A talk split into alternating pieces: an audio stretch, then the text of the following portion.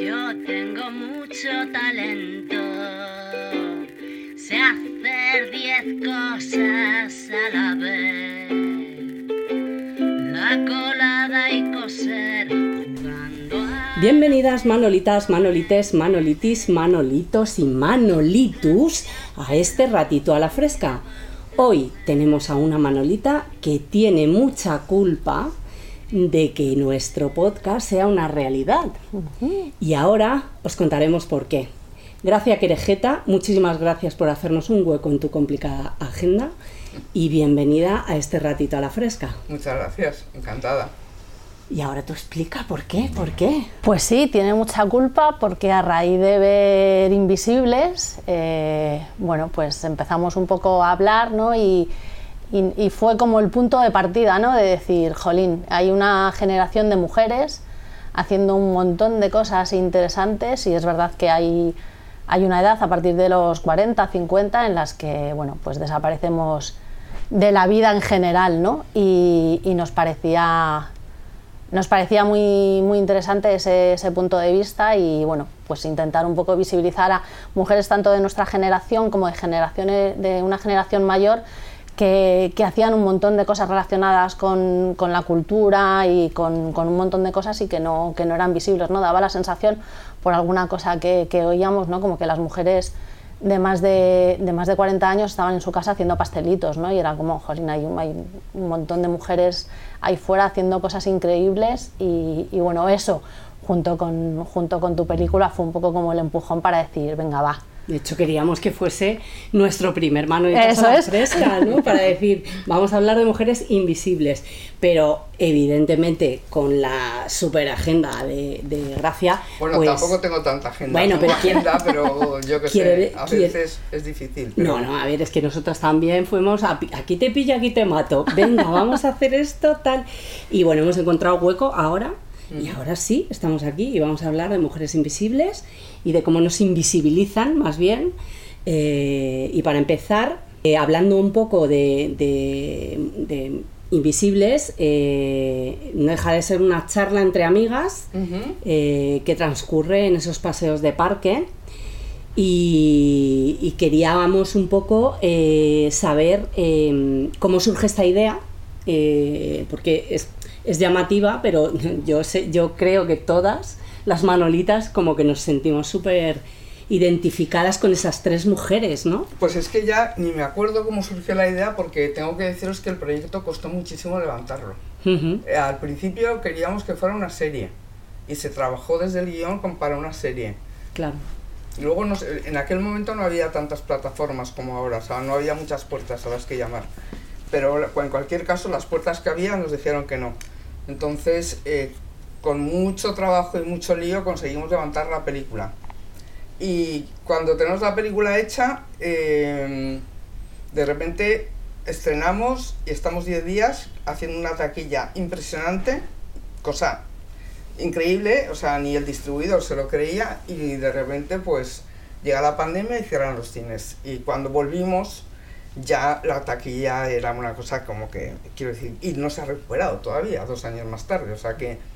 Quiero decir que la película en ese sentido no tenido mucha suerte. Yo no me acuerdo cómo empezó el tema. Supongo que quería hacer una película que estuviera un poco eh, atenta y pendiente ¿no? de lo que pueden hablar una serie de mujeres que están en situaciones muy distintas, pero que tienen una edad más o menos parecida, que son entre los 50 y los 60, Sí. más bien, y que, y que bueno, y que vienen a hablar de, de eso, un poco de la invisibilidad eh, en la que caemos, y yo a veces ya no sé si caemos porque nos hacen caer o caemos porque nosotras mismas nos creemos el cuento, que a, veces yo también me lo, me lo pregunto, ¿no? Me digo, joder, o sea, quiero decir, ¿qué podríamos hacer para visibilizarnos más? Pues a lo mejor no sé, hay, hay veces que yo pienso que, que para según quienes la experiencia es un faro colocado en el culo. Entonces, en lugar de ser un valor en alza, lo que ahora mismo es un valor en alza es la juventud, Ya. básicamente, ¿no? El ser joven, el ser guapo, el ser...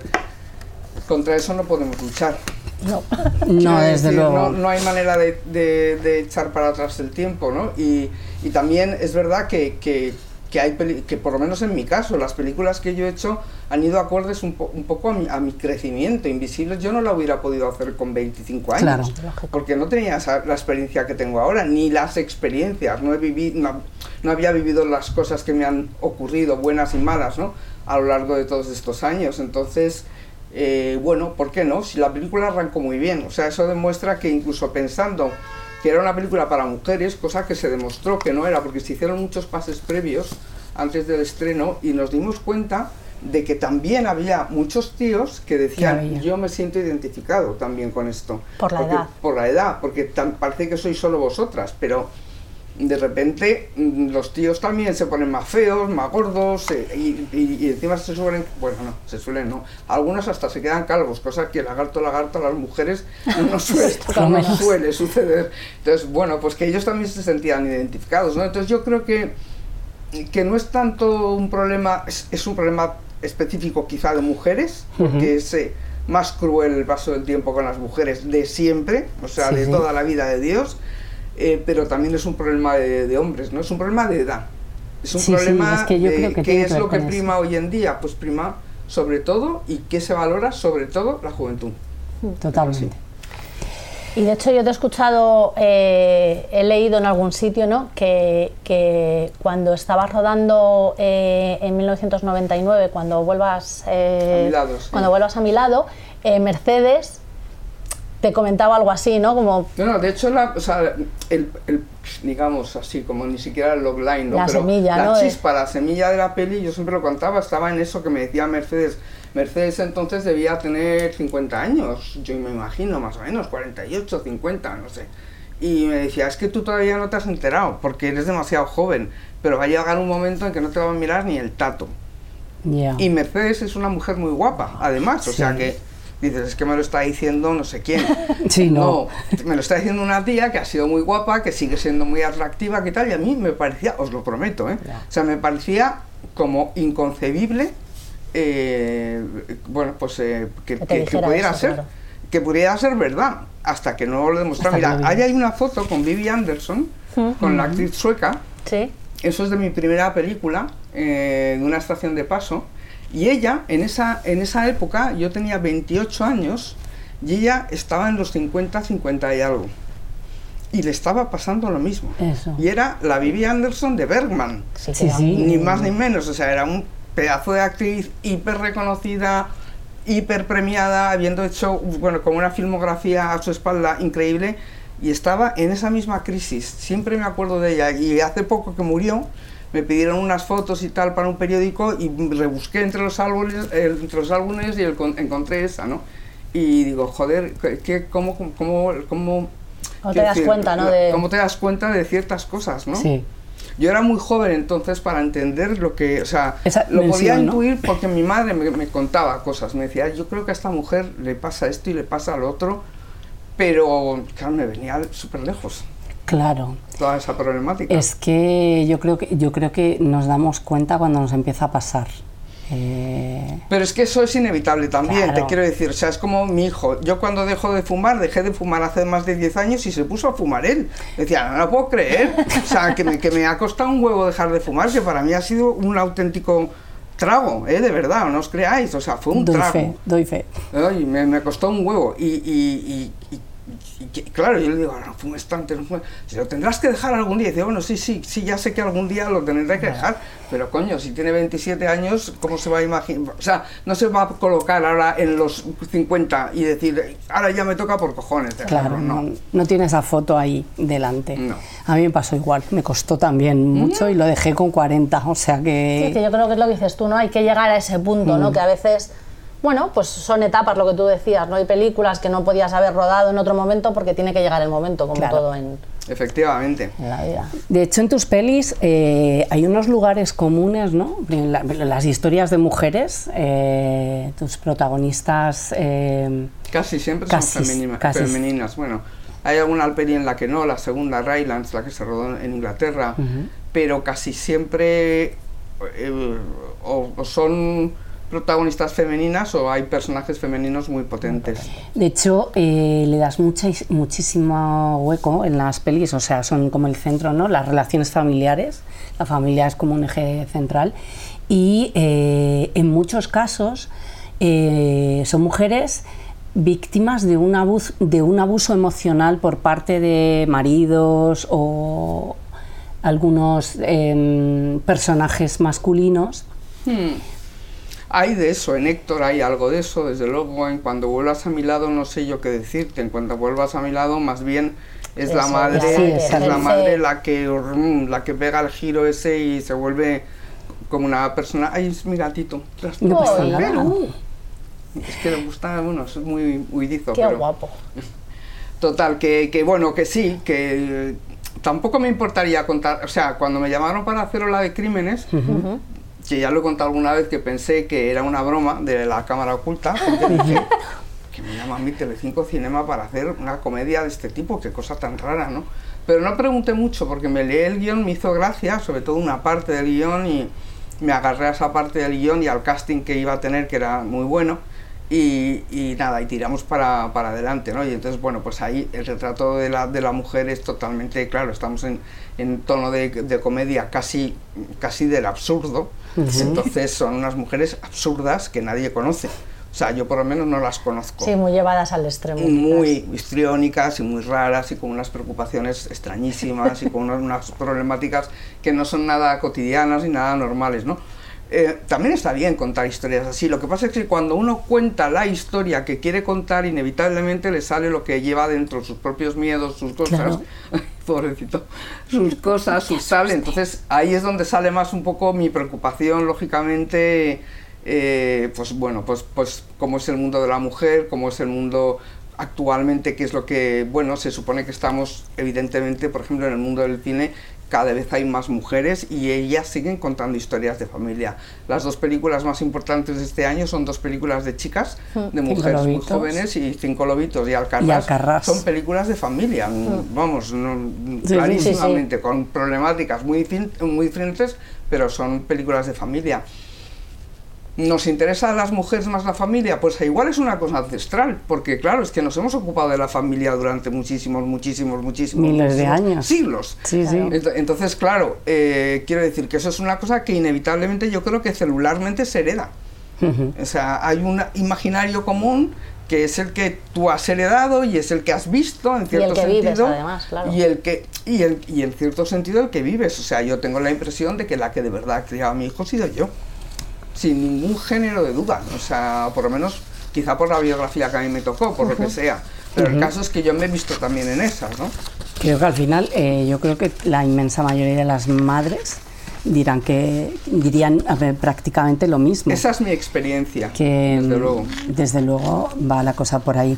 En, eh, de hecho, en la, en, la, en la peli en Invisibles, la relación del personaje de Natalie Poza con la hija de su pareja, a mí me parece brutal, porque, eh, hay, hay, y de hecho lo del abuso emocional puede venir un poco por ahí, ¿no? Como eh, esta adolescente eh, manipula la situación con su padre y consigue dejar a esta mujer que vive con ellos eh, fuera en la calle cuando en la calle. en la calle cuando el padre no está en casa y tiene que comer en la calle y esto eh, realmente vivimos situaciones tan tan extremas y tan tal claro el, el divorcio y luego la, las segundas relaciones y la relación con los hijos eh, que es algo que tú también trabajas mucho en las pelis la relación padre hijo o madre-hija, o Madre -hijo, madres, sí. hijos, padres, hijos y todas las mezclas posibles, quiero decir, eh, se generan realmente situaciones tan complejas. A ver, yo solo te puedo decir que yo las he vivido. O sea, el extremo de Natalie Poza es muy extremo, porque también pretendíamos que darle un cierto toque de humor, porque es que es tan estrambótico también, sí, decir, sí están, la mujer eh, eh, eh, no se sabe por qué razón, si por necesidad de, de, de, del otro o, o, o, por un enamoramiento ya que barre toda la frontera de la normalidad uh -huh. o por lo que sea, El caso es que efe- efectivamente se deja someter de una manera Hasta terrible. Pero es que yo me he visto en unas muy parecidas en algún momento de mi vida, no siempre, gracias a Dios, pero en una concreta rela- relación de mi vida que duró muchos años, yo me he visto así. No sé, te lo, O sea, pregun- te lo pregunto me he porque... visto arrastrada a- directamente y, e inmersa en lo que luego yo entendí que era un maltrato psicológico permanente o, lo- casi, o casi permanente. Te lo digamos. pregunto precisamente por Y eso. no me importa decirlo, ¿eh? esto hace años también me hubiera costado muchísimo decirlo tal Contarlo. cual lo estoy diciendo. Ahora ya mm, no me importa, me da igual, porque no lo estoy viviendo en este momento, hace mucho tiempo que no lo vivo, y porque supe de pronto realmente salir. Es como salir de la droga, salir del, Sí, del sí. puto tabaco. Pues igual, ¿no? Supe en un momento dado, no sé cómo ni de dónde saqué las fuerzas, pero dije, se acabó.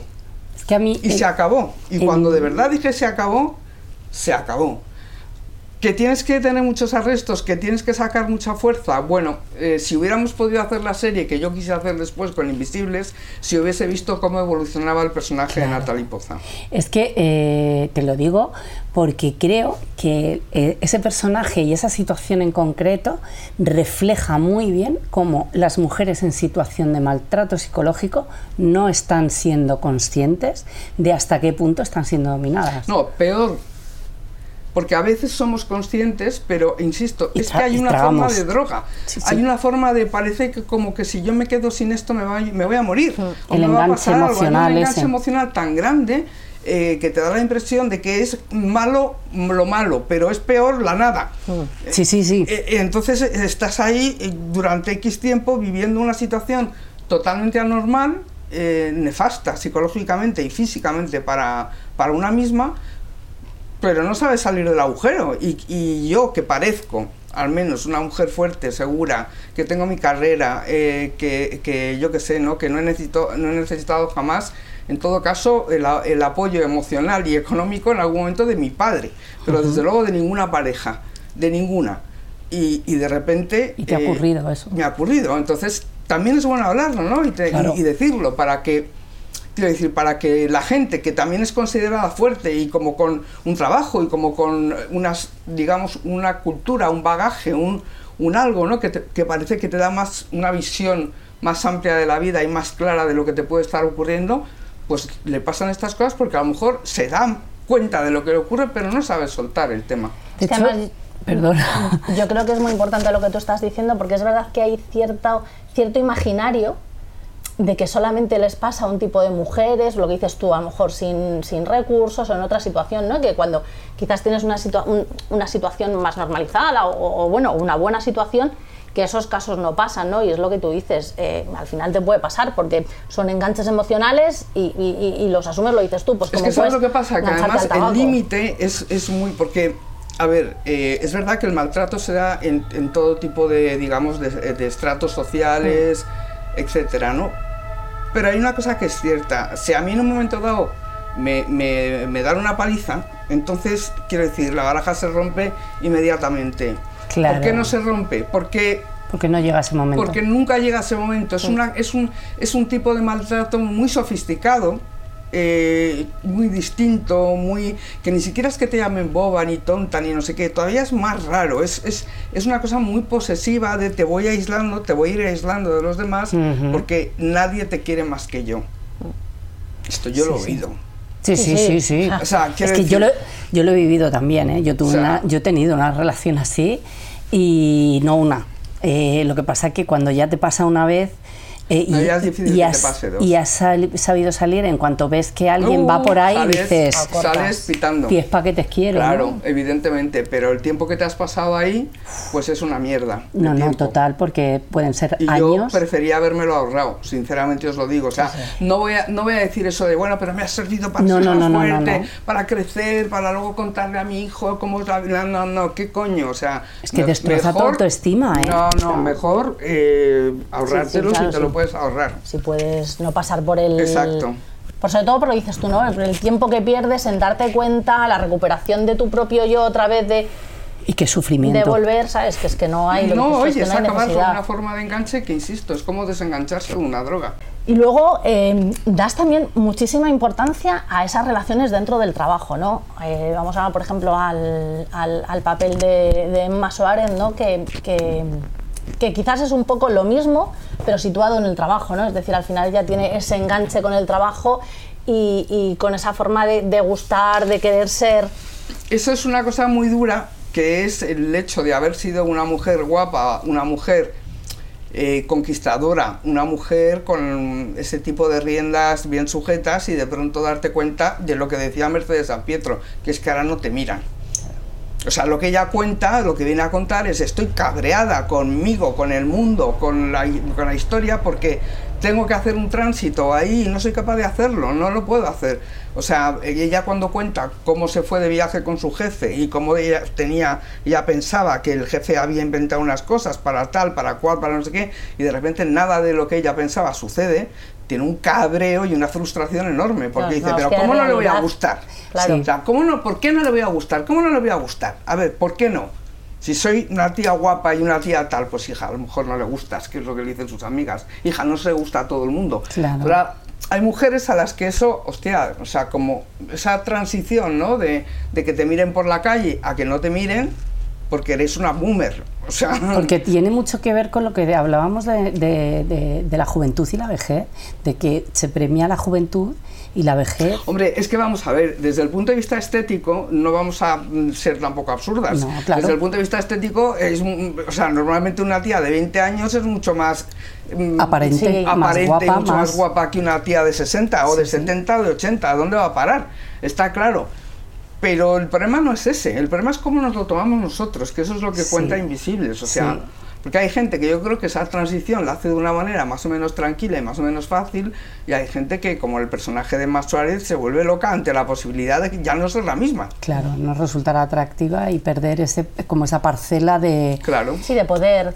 Sí, de que además que le llena también un poco el ego y, Claro. y tal. O sea, en los paseos estas tres amigas muestran su absoluta vulnerabilidad, eh, en ocasiones incluso sin saberlo, como, pa- como pasa con, con Emma, ¿no? Que como no le voy a gustar, ¿no? Pues Claro, ahí- se convierte en casi, o sea, la gente se reía en el Claro. porque, porque era ya casi histérico, o sea, que no, pues no le gusta a este tío, no me lo creo, no me lo creo, es mentira, me está haciendo luz de gas, le gusto, le gusto, no le gusta. es que parece un adolescente en Totalmente, realidad. pero porque no es capaz de hacer ese cambio y esas cosas, es que crecer en cualquiera de sus etapas yo creo que cuesta, ¿no? Es, complicado. complicado. a veces. La verdad es que en, esta, en estas conversaciones que está mostrando su vulnerabilidad, ellas eh, hay, hay momentos en los que se leen la cartilla unas a las otras. Claro. ¿Esto es un papel de las amigas? Eh, yo creo que sí. Yo creo que no hay que llegar a ser cruel como en algún momento lo son ellas, eh, porque cada cual lleva su, su mochila de piedras, en- me refiero a estos tres personajes, y, y ninguna está muy centrada, ninguna está muy bien posicionada en ese momento en el que la película la retrata, ¿no? Eh, pero yo creo que los amigos también están para decirte las verdades, ¿no? Si no, ¿quién te las va a decir? Bueno, el terapeuta, el psiquiatra, el psicólogo, pero, en fin. Pero las amigas eh, Es son, más- es son más barato, terapia, ¿no? Son terapia.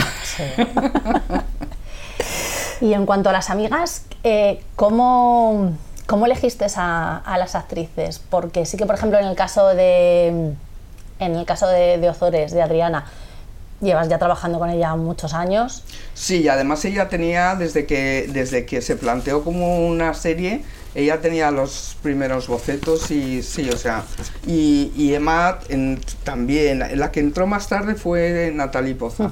Pero vamos, que hicieron un, un ramillete muy curioso y yo creo que muy especial, ¿no? No teníamos director de casting en la película porque es que son ellas tres, entonces en la medida que ellas tres dijeron que hacían la película, Se acabó. ya no necesitaba más. ya no había nadie más que a quien buscar, ¿no? Bueno, sí, buscamos al hombre del final, a Pedro Casablanc, que yo le, le pedí hacía años también que hiciera ese papel, lo leyó y dijo, yo esto lo hago estupendo. Y a Pedro Casablanc yo le conocía, fíjate, de una serie de Hospital Central, o sea, allá años.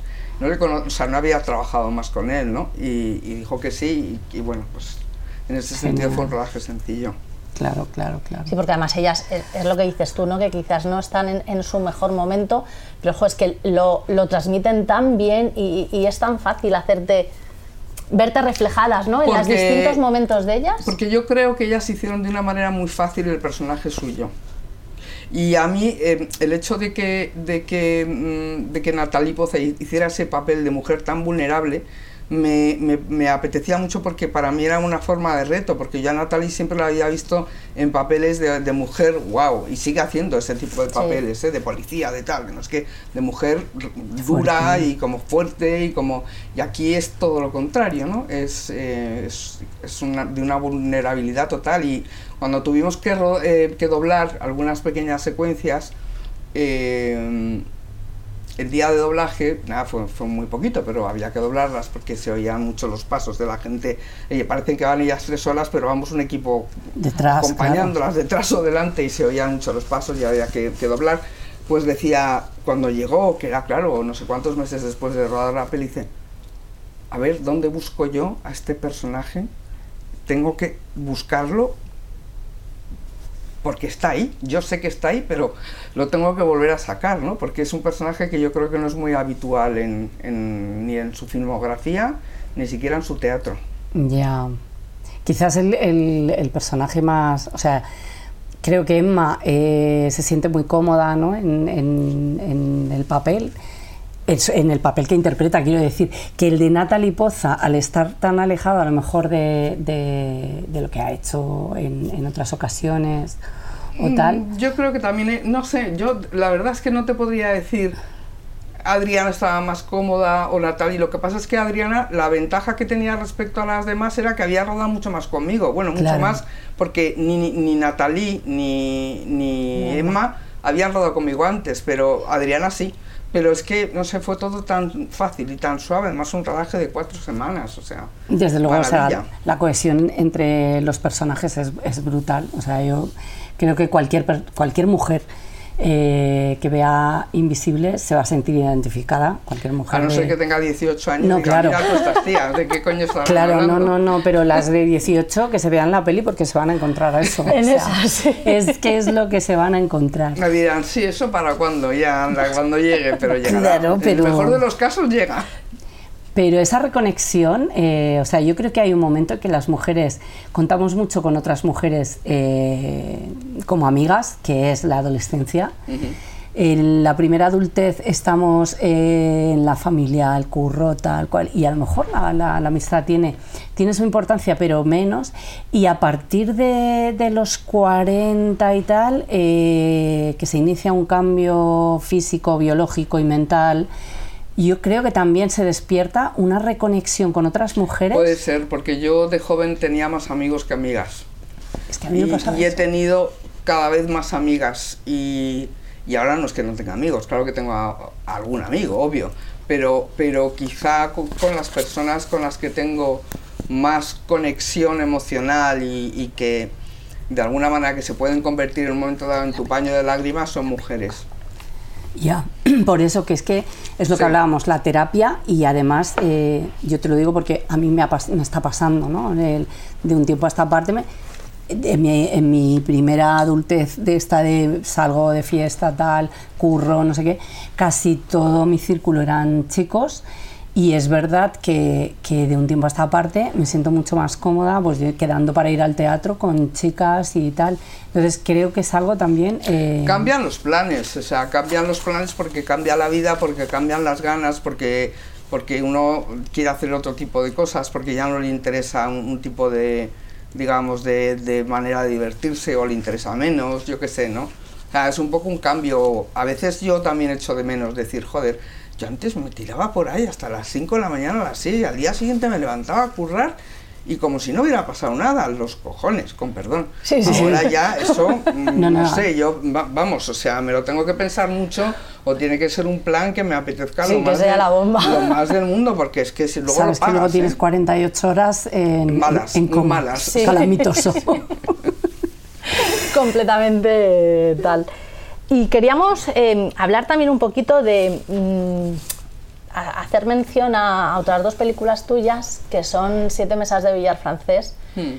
que quizás de alguna manera ¿no? es, es, es como eh, Maribel interpreta a lo mejor a ese tipo de mujer más fuerte, o sea, eh, eh, nos parecía también muy interesante, ¿no? Como ella, sin estar a lo mejor en un momento vital, también como, como fuerte, pero de pronto se enfrenta a, hacerse cargo de un a negocio todo, que... a su padre muerto que era un cabrón, a no sé quién, a no sé qué, a todo, a lo emocional, a lo material, en lo económico, a lo físico, a todo. Eh, a, a- a sacar adelante a un niño que todavía es muy pequeño, a tenérselas que mm, a venirse con una persona que le horroriza, que es el otro personaje, el de Blanca Portillo. Sí, de hecho, cuando hice Invisibles me preguntaban, ¿pero por qué contar películas, una, hacer una película de historia de mujeres que tienen esto? Y digo, porque yo la historia de la mujer fuerte y tal ya la he contado. Igual la vuelvo a contar en otro momento. Eh, pero, pero ahora mismo, la verdad es que esto es lo que me interesaba contar. La mujer fuerte, emprendedora, que saca adelante su familia, su trabajo, un negocio ruinoso, un no sé qué, esa película ya está contada para mí. Y, y de hecho, eh, hay a, mí, a mí una cosa que me gusta mucho de la peli y es que lejos de enfrentarse, cuando se encuentra con la hostilidad del, del otro personaje y tal, eh, acaba encontrando una solución como, con mucha sororidad. O sea, de, mm, te voy a convertir en mi aliada para... para... Bueno, tiene un poco de suerte el personaje de Maribel, porque si no recuerdo mal, al personaje de Blanca Portillo le echan del trabajo. Bueno, sí. Entonces, sí, sí, claro. al es una- echarle del trabajo dice, "Mm, igual tengo que recular y sumarme a este carro porque no sé muy bien a dónde voy a ir. Sí, sí, sí, puede ser. Sí, pero, bueno, consiguen hacer Consiguen de hacer del- diferencias. desastre virtud, o sea, consiguen decir, bueno, más vale juntas y te seremos más fuertes que, por separado. Claro. En- a mí me gusta mucho ah, Felices 140. O sea, reconozco que me impresionó y además quiero saber eh, de dónde sale esa idea. Porque. La- el logline de esa idea era sencillísimo. Unos amigos, una tía le tocan, y además decidimos enseguida qué cifra era, 140 millones de euros, y resulta que sus amigos le despluman. Es que es. Ese era el logline, de ahí empezamos. ¿Cómo salió esa idea? No lo sé, pero sé que eh, partimos de, de de de esa pequeñísima línea, como me suele suceder a mí muchas veces, que parto de una, vamos, de nada, de una cosita súper pequeña. Y a partir de ahí, claro, en un proceso de guion largo, fuimos tirando del hilo y fuimos creando esos personajes y, y- y lo más difícil, claro, era cómo enredar el asunto de manera que unos se fueran contagiando a otros en un plan tan siniestro. Pero es que el dinero es la hostia. es que, o sea, después de verla dices. Es que esto pasaría realmente. Si esta situación se da, es ver, fácil es que cuando acabar llegando a uno esto. de los días que estábamos currando, Mercero y yo, llegó él, que él venía con el coche desde su casa porque vive a las afueras de Madrid, y, y me dice, tía, venía oyendo en la ventana, que entonces lo hacía Gemma Nierga, y, acabo de- y acaban de hacer una, una, una encuesta por la calle a la gente y le preguntaban, a ver, ¿tú qué eliges? ¿Quedarte sin tu mejor persona favorita, tu- alguien tal, y sin poder despedirte, la dejas de ver para toda tu vida a cambio de un millón de euros? ¿Serías capaz? Y todo el mundo decía, no, no, yo el millón de euros. que ya se lo explicaré en otra vida, qué es lo que, qué es lo que ha pasado. Pero lo más gracioso de todo esto es que cuando Maribel y yo fuimos a Barcelona a hacer eh, entrevistas y tal, y, y estuvimos en, en el programa de por la mañana de la SER, en el Hoy por Hoy, que lo hacía entonces Gemma Nierga, le contamos la anécdota y lo volvieron a probar con sus tranos, que vamos a preguntar a la gente, y volvió a salir lo mismo. Hostia, es que somos. Pero la peli, por ejemplo, que yo quiero hacer ahora, que es una peli que no sé si conseguiré levantar, porque últimamente en este país hay que esperar tanto para todo que llega un momento que a veces se te pasa un poco el arroz, pero habla un poco de lo mismo. O sea, es una actriz frustrada que al final, esta es el logline, una actriz frustrada de cuarenta y tantos años que tiene la oportunidad de meterse en el mundo amarillo de la tele por una casualidad de la vida, porque ve algo y está en el lugar que tenía que estar para ver eso, en concreto, esa pura casualidad, entonces tiene la oportunidad de meterse en el mundo amarillo y convertirse en un personaje famoso, a pesar de- de- de- de- de- de- del tipo de televisión Sí, sí. que tiene que hacer, o quedarse con lo que tiene. Y entonces ahí está como si dijéramos el, el me quedo con lo que tengo, que es poco, y renuncio a mi sueño, o paso por este aro y entonces tengo dinero y a lo mejor, quién sabe, se me descubre como actriz, pero al menos Claro. tengo una visibilidad, no me quedo en el anonimato, Claro. ¿no? Y esa es la película que quiero contar, si es que puedo. esa es, una, es, un- es un historión. Sí, Porque, sí, la idea es... Yo creo que cuánta gente que necesita de notoriedad para... O sea, es una especie de Fausto. Sí, sí, O sea, total. es me vendo a esto o me quedo, mm, yo qué sé, porque está claro que sí, a lo mejor llega un día a los 50 que la vida, los actores pasa eso, que de repente los descubren a los 50 años y se hacen mega famosos y hacen cosas guays, pero no tiene por qué ser. Y esta chica no tiene 18 años Claro. tampoco. Y en un momento dado le dicen, pero tú a dónde vas? Tú, tú si ya se te han pasado ya todos los trenes. Y se acojona, claro. No, no, claro, y es lógico por lo que dices tú, ¿no? Te decir que además teniendo eso ahí, ¿no? Que parece que es relativamente fácil. Que ¿Sabes lo que me decía mi madre de pequeña? Me decía, anda esto, y lo otro, tienes toda la vida por delante. Claro, cuando ya tienes cuarenta y pico años, no tienes la vida por delante. Claro. Ya nadie te dice, tienes la vida por delante, te dicen, aprovecha. Aprovecha. Espabila, claro, entonces yo creo que es aprovecha. eso que al final Aprovecha. dices, pues estoy aquí, oye, si esto a lo mejor me da la oportunidad, no voy a estar aquí Ya, esperando pero a... estoy vendiendo mi alma al diablo. Claro, claro, no, no, y a, y a qué diablo además, claro, Claro. te quiero decir que es la es, pero bueno, la idea, ojalá, Ya veremos, a ver. ojalá encuentres suerte. ahí un poquito de, de De ayuda apoyo, y, sí. y puedas y puedas sacarlo adelante. Hombre, bueno, Oye, qué guay, qué bien te sienta, que es un, es un gris muy bonito. Hoy. Gracias. Gracias, gracias. Qué, qué- qué manera de empezar. Pues nada, te presento aquí a la señora Manolita, que es la abuela de nuestra compañera Selma.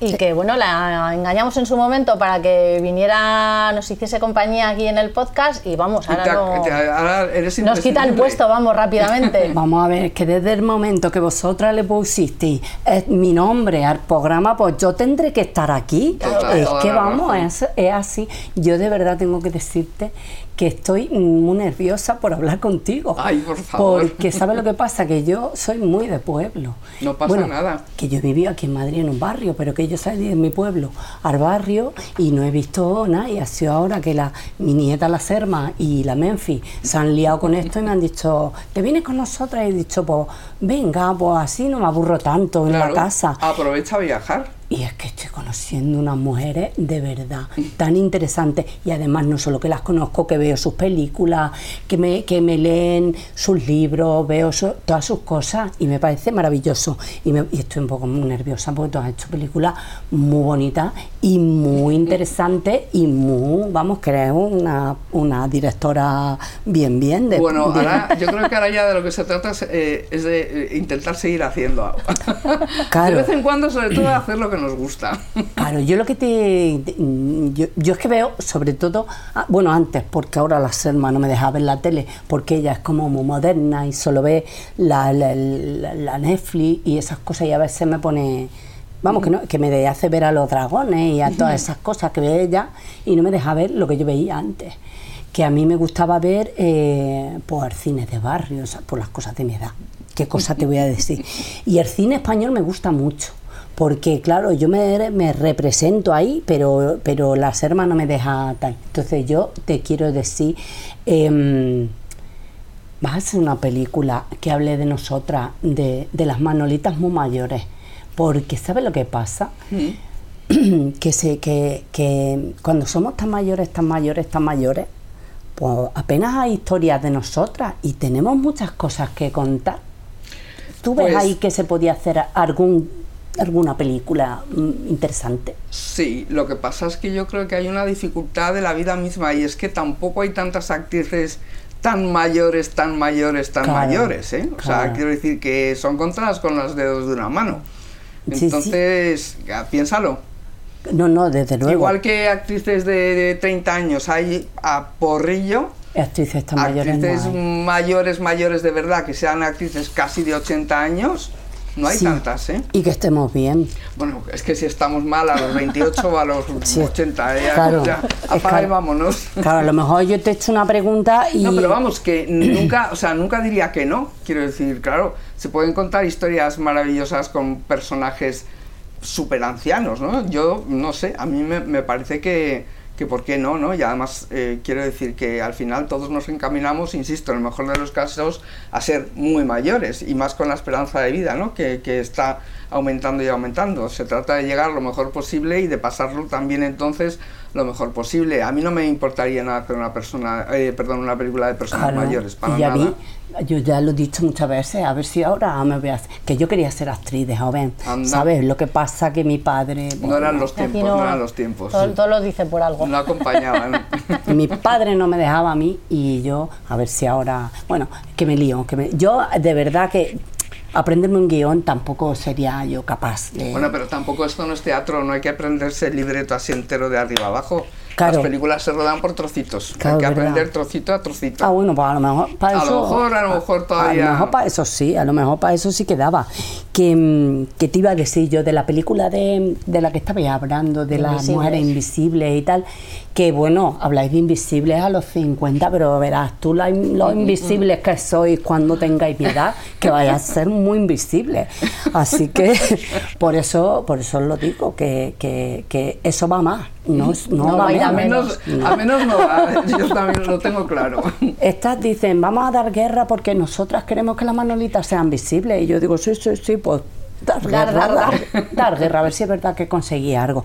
Pues la, la- la película tuya a mí me gusta mucho porque me hace recordar a mis amigas. Yo tenía dos amigas, que lo he dicho ya aquí, la Paquita y la Jesusa, que era con las que me juntaba yo a la fresca. No íbamos a andar porque entonces no se estilaba eso de ir a andar con el No, chándal.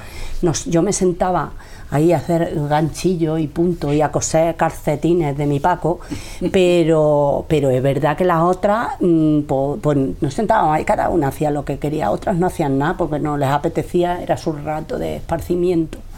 Y hablábamos de nuestras cosas y nos contábamos pues todas esas cosas que se cuentan ellas, que si el marido, que si la niña, que si el no sé, pues eso no lo contábamos todas porque era antes no había psicólogo. Y a la fresca, no, claro, no había ni psicólogos ni... Y al final, mira, Claro, y eso. uno se desahogaba y... Y a mí eso me parece súper bonito, de hecho hay que recuperar eso de hablar porque cada vez la gente habla menos, ¿no te parece a ti que la... ¿Sabes lo que pasa? Que es una cuestión de tecnología, porque hubo una época en que las tertulias eh, se pusieron muy, muy, muy de moda y había tertulias de hombres, de mujeres mixtas, eh, de, de- de pintores, de gente de la cultura, de yo qué sé, de, de todo tipo de gente.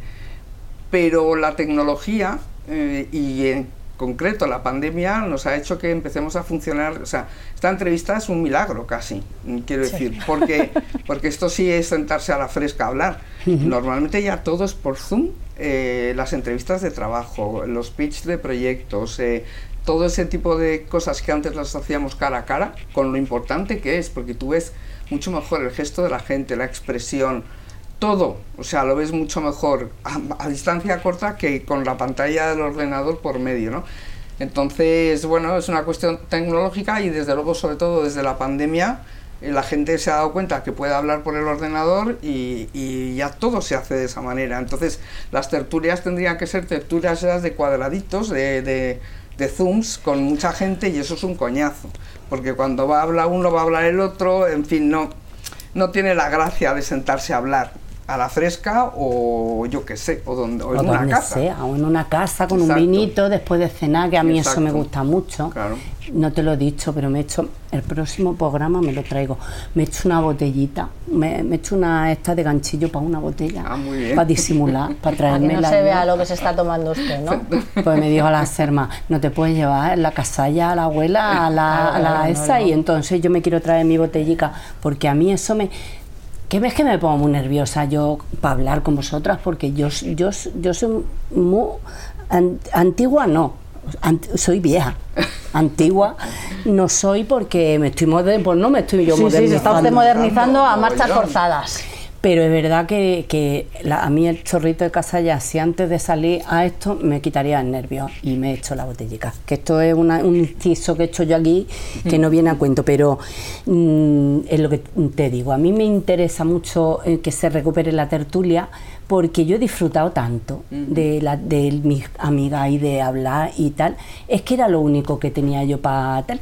Y yo veo pues eso, mi, mi nieta ahí con el ordenador todo el día hablando, que sí, que te digo, espera, tal, que no sé qué, se bueno, corta. todo el mundo del audiovisual, todo el mundo de- del videojuego, todo el mundo de...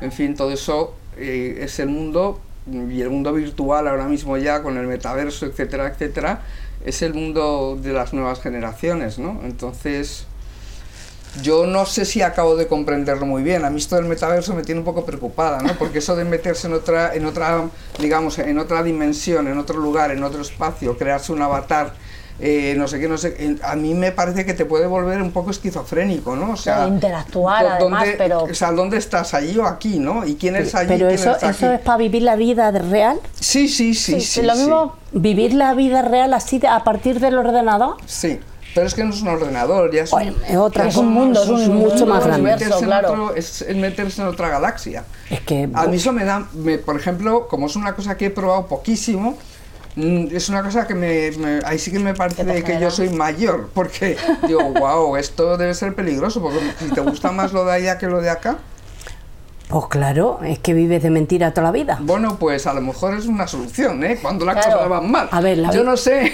Es verdad, es verdad que yo esta semana que he estado así un poquito, pues la Serma tiene temporadas que se ponen las noticias, otras temporadas que no se las pone, pues dice, esto es una mierda, no quiero saber nada de la vida, porque me pone muy triste y me, me estresa mucho. Y entonces de vez en cuando está con, la, con las noticias, que sí que no, y esta semana ha tocado. Y he, estado yo, y, me, y le dije, chica, quita eso que me estoy deprimiendo, que, que se, se acaba el mundo, que si las lluvias, que si que nos ha llovido, nos ha llovido bien, por bien, Valencia, sí, desde bien, nos ha llovido con alegría, que no se podía pasar por las calles, pues eso. Y la, la está con las noticias y yo me las pone y con cuatro cosas que digan enseguida dices, coño, no hay nada bueno o no hay nada bueno. Entonces a lo mejor sí que es verdad que para evadirse, No sé, antes nos evadíamos yendo al cine, eh, ahora a lo mejor hay que evadirse de esa manera, pero como es una cosa, es, quiero decir, eh, es, es una cosa tan real y, y tan, y tan, digamos, tan absorbente en el sentido de que realmente es como introducirte, como si te metes debajo de, un- de una piscina, pues estás rodeado de agua en otro, en otro, en otro lugar totalmente distinto que estando fuera. A mí me, me- me me da un poco de miedito, ¿no? Porque Claro. ya te digo, comer vamos a tener que comer siempre y no creo que en el metaverso te, te alimentes la- como la- persona. Ya claro, no digo espiritualmente, De que digo en el sentido más Sí, la prosaico comida. de la palabra. Claro, ¿de dónde va a salir la comida del ordenador? Porque yo no he visto que una impresora te va a hacer la comida. No, el avatar, tu avatar comerá allí, pero Claro, tú no. pero tú no. Claro, Entonces, pero esto hay que llenarlo. Claro, claro. Pues por eso. Esto hay que llenarlo, que, ay madre mía, yo, el mundo se acaba si sigue así. Yo, sinceramente, no lo veo muy claro, pero yo como me, me queda- a mí me queda poco porque soy muy mayor, así que a mí no me va a tocar, pero desde luego lo pienso por mis nietas, por, por mi- la chiquitilla, mi bisnieta y todo eso. Y digo, ay, qué malamente este mundo para ellas y para y pa todos. Y pa' los que nos quedamos. Todos, todos los que se quedan. Bueno, que me estoy enrollando, como siempre. Ya sabes tú que yo me enrollo mucho. Yo no le que- digo nada que luego me dice que la no, es, regaño. es que ha dicho una cosa que me ha gustado. Yo, ¿sabes lo que más me gustaba a mí en, en- cuando yo era jovencilla? Que ha sido la única vez que he podido ir al cine. Pues luego mi Paco decía, pues, eh, si todo lo que pasa en el cine es mentira. Y yo decía, pues claro, mentira tiene que ser. Porque si fuera verdad sería una mierda. Entonces yo voy al cine a pasármelo bien y a, y a olvidarme de, de él. Me iba a olvidar. Fíjate, mi abuelo, el padre de mi padre, eh, que también se llamaba Elías, Querejeta, eh, nos llevaba al cine a mi abuela y a mí, yo de chiquitita, eh, esas sesiones dobles que había entonces, que ya no existen, y nos pasamos la tarde en el cine, pero él solamente entraba y veía el nodo. Y cuando se acababa nodo se se marchaba. Sí, sea, veía las noticias.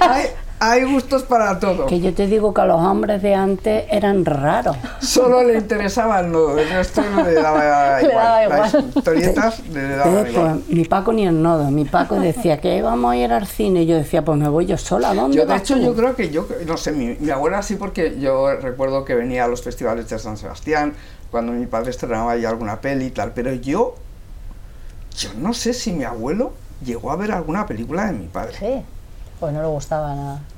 Y será verdad. No, no le, no le interesaba mucho. No. Bueno, también te digo una cosa. Mi Ya le preguntaré a mi tío. mi hecho, Ignacio, ha hecho cosas. mi padre, si, si, si mi, mi abuelo llegó a ver alguna peli de mi padre, pues yo creo que no llegó a ver Ah. Eso, eso es grave. ¿eh? No sé, como murió el hombre hace tanto tiempo, yo era Claro, pequeña, entonces no se lo puedo Sí, pero claro, imagino que igual, claro, tampoco era algo que a lo mejor a él en aquel momento, ¿no? Le... Bueno, tú ten en cuenta que mi, que mi, fíjate, o sea, mi familia que salió toda súper roja y tal, bueno, mi abuelo fue, fue gobernador civil de Guipúzcoa, ¿eh? Y, y gobernador civil de Murcia también, quiero decir que su mundo, digamos, no tenía nada que ver Claro. con el mundo cultural, cinematográfico, Claro. etcétera, etcétera. Pero vamos, tanto como para no ver ninguna película de tu hijo, no sé, Ah, es raro. Que es lo que, No lo es sé. lo que te iba a decir, que la Serma, su madre, bueno, no, ha escrito un libro, pues no se lo ha leído. Y mira que lleva el libro por- dando por casa a la huerta y se lo ha. Mamá, y la mamá. No, eso, que eso pasa, ¿sabes? Que, Sí. que hay padres que dicen, "Mm, es que no me, No me interesa. no me interesa lo que hace realmente. Solo le interesó cuando hizo la, la web serie esa porque tenía un papel Claro, claro. ella en la serie y entonces dijo, a esto sí me interesa. Bueno, que me enrollo como las persianas y tampoco quiero eh, eh, entretener demasiado a esta mujer. Muchísimas, muchísimas, muchísimas gracias. Hago el juego, pero es que da, da para ello. Muchísimas gracias por, por, por, por dejarme, además, en estar aquí en tu casa, que es que yo me siento como Pues ya ves. una privilegiada, ¿eh? Una privilegiada Lo somos, lo total. somos. Así No, que no, y, decir, encantada. y decirte eso que aunque no sea para ahora, pero si en algún momento tú te planteas, ser, eh, no le voy a pedir un papel, que no, que me da mucha vergüenza y que además que yo no, que yo sé, sé cuál es mi sitio. Yo he estado fregando y cuidando y ya está. Pero una historia de mayores, a lo mejor, Nada, así, me, me- me lo, me lo quedo aquí. Así en la, en la esa. Y otra cosa que te voy a decir, da la tabarra a la Netflix, a la otra y a los que sean, para ver si te hacen la serie del Invisible y nos enteramos qué pasa después. Ya, pero No quieren. es muy curioso porque la película la ha comprado HBO Estados Unidos, HBO Latinoamérica y sin embargo con la serie no sé por qué, a mí me parece que sería una serie que yo vería eh, Sí, sí, seguro. absolutamente. Pero tú y la mayoría no de las mujeres. Que la hubiera hecho cualquiera, ¿no? Sí, sí. Y, y- y seguro que la vería, ¿no? Y yo no sé si es una cosa que a lo mejor con el tiempo podremos retomar o no, pero de momento no creo que haya mucha posibilidad. Bueno, yo lo dejo, a mí no me van a hacer ni- ningún caso, porque yo, fíjate lo que soy. creas que a mí me hacen mucho, ¿eh? O sea que... Pero hacer el favor de, de- de- de hacernos esa serie que yo me quiero enterar de lo que pasa después, porque me quedé... muchas cosas, Es sí. que me quedé yo así, digo, y esta muchacha ahí con el bocadillo esperando que la dejen subir. Spoiler, señora, Ay, spoiler, no bueno, haga usted spoiler. Me voy, me voy. Váyase. Sí, que la peli se puede ver en, en televisión española. Es verdad, verdad. En TV Play, que Sí, es la sí. plataforma de televisión española y que además es gratis. Sí, Se que puede ver además ahí la tiene auténticas joyas, la verdad es que Sí, es un, sí, es un lujo La han poder, colgado ahí todo. poder verla. Jo, pues la verdad es que es una pena, porque es lo que estaba diciendo mi compañera, cuando nosotros leímos en su momento, cuando la película, que, que ya tenías un poco eh, toda la idea de, de la serie, la verdad es que nosotras en particular estábamos esperándola como agua, como agua de mayo. Pues, no. ¿por qué? No lo sé. No lo sé. Igual pasa un tiempo y se puede volver a retomar el tema. El trato con las plataformas y tal es complicado porque eh, a veces buscan una cosa y cuando tú entregas esa cosa seis meses después ya no buscan esa Buscan cosa. otra. Quieren otra. Entonces es, es un mundo muy al albur de lo que se supone que se pide y que En pide ese el momento público justo, y qué tal. Y yo no sé, la verdad, no- es muy difícil por mi manera de trabajar es muy difícil eh, de repente entrar ¿no? en esas, no sé, en fin. Sí, lo dices tú, que a lo mejor sea el momento justo y de pronto el proyecto pueda volver a, Exacto. a ver la luz.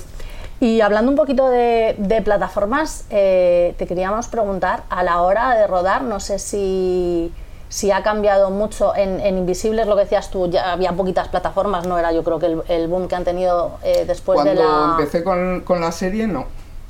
Después, cuando acabamos la película, sí, o sea, ya, ya teníamos bastantes plataformas, o sea, no se ha hecho la serie y principalmente yo creo que porque no interesa ese mundo, o sea, eh, Pues somos interesa el mundo Claramente. de, los, de la gente mucho más joven. Claro. Pero sin embargo, Creo. pero sin embargo, eh, por, eh, por los datos, las, las personas que más cultura consumen somos las mujeres de más de 40. Sí.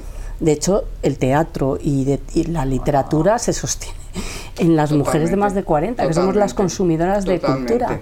Porque los jóvenes, jóvenes, jóvenes son consumidores de un tipo de series, de un tipo de, de- de videojuegos, de un tipo de, de cosas muy concretas eh, pero no de todo, y de cine en concreto tampoco, demasiado.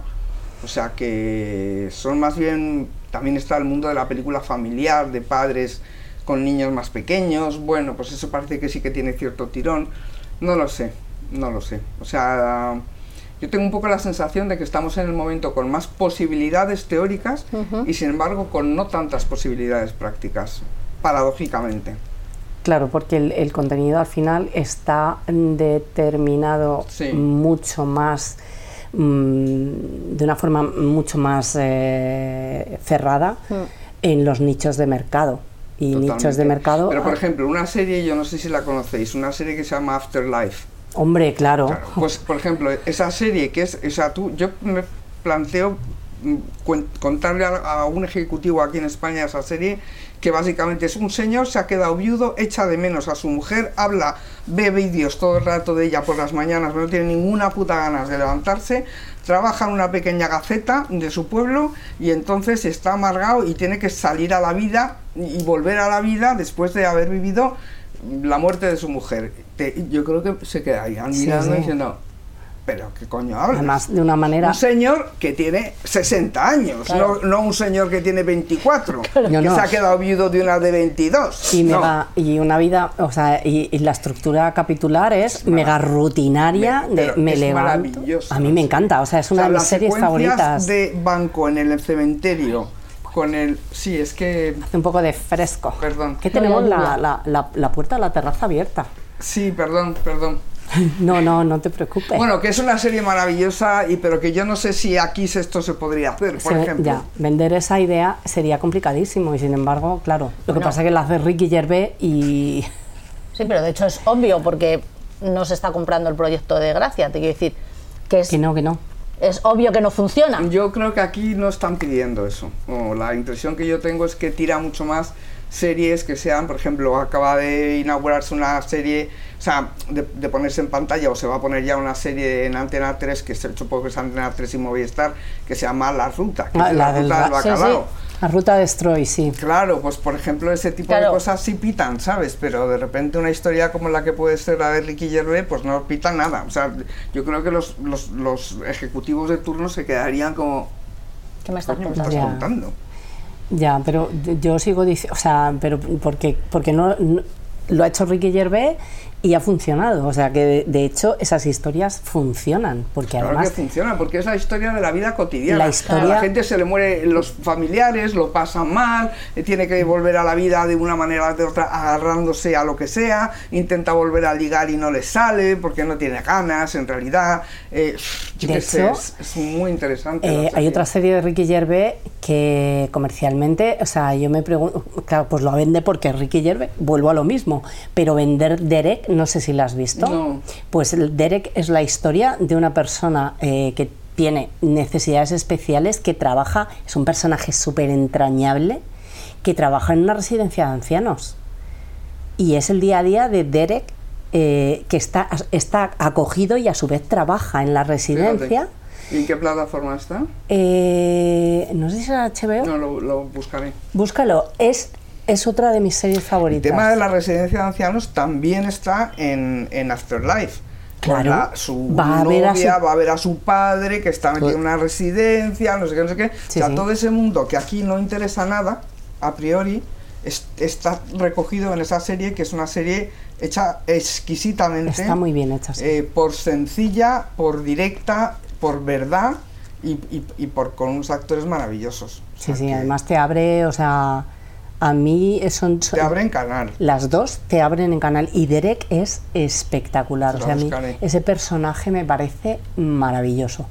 Y, bueno, Afterlife eh, fue como... Es que cada cosa que hace Ricky Gervais últimamente es como explorar un lado de, de, la emoción humana mm, en, en Pero la acorde a su edad sí, sí, total. y a las experiencias que puede haber tenido una persona de su edad. Pero es que el envejecer y el, y el, y el ir creciendo es, es, es intrínseco del vivir. Entonces, debería haber historias para Sobre todos todo que y no todas. Se, no se puede ir para atrás. O sea que... Es imposible. todos van a llegar aquí. Exacto. Y a la señora Manolita. claro, pero es que es eso. Es decir, al final, es lo que hablábamos desde el principio, ¿no? Ahí hay un corte y si no formas parte de, de ese corte estás completamente fuera de, fuera de mercado, Bastante. fuera de... Es, es, Cruel. es cruel. Y iba a decir, es bastante duro, pero sí, puede llegar a ser cruel. Yo sí pienso que es un poquito cruel.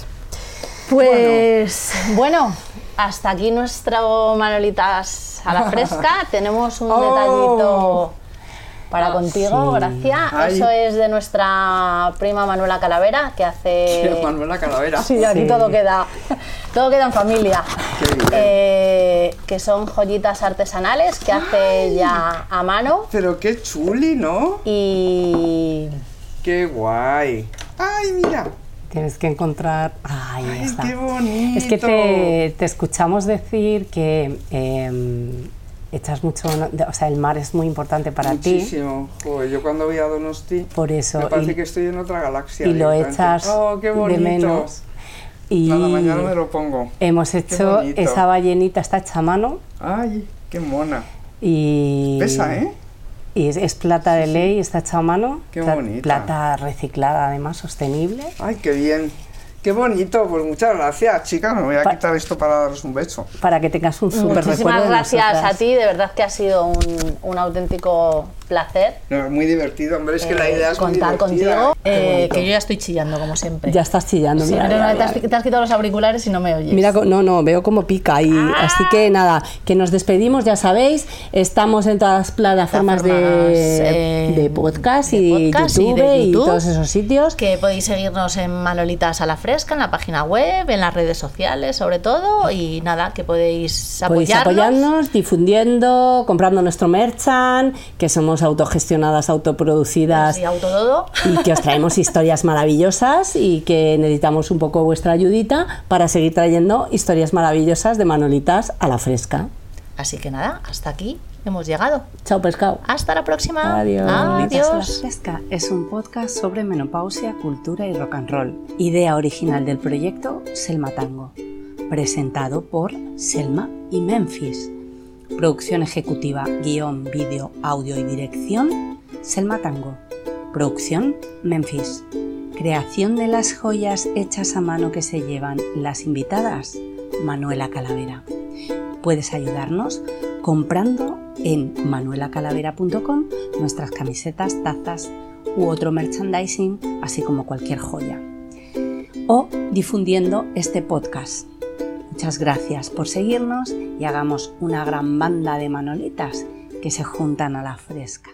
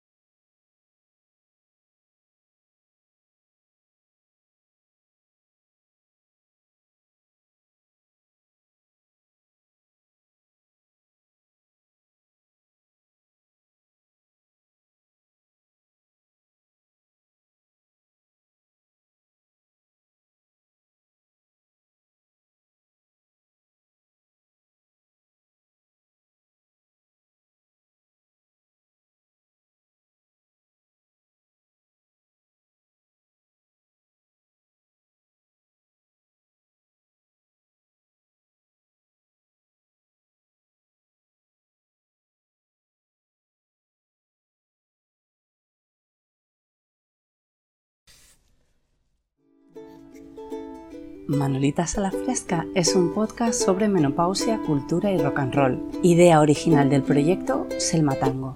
Presentado por Selma y Memphis. Producción ejecutiva, guion, vídeo, audio y dirección Selma Tango.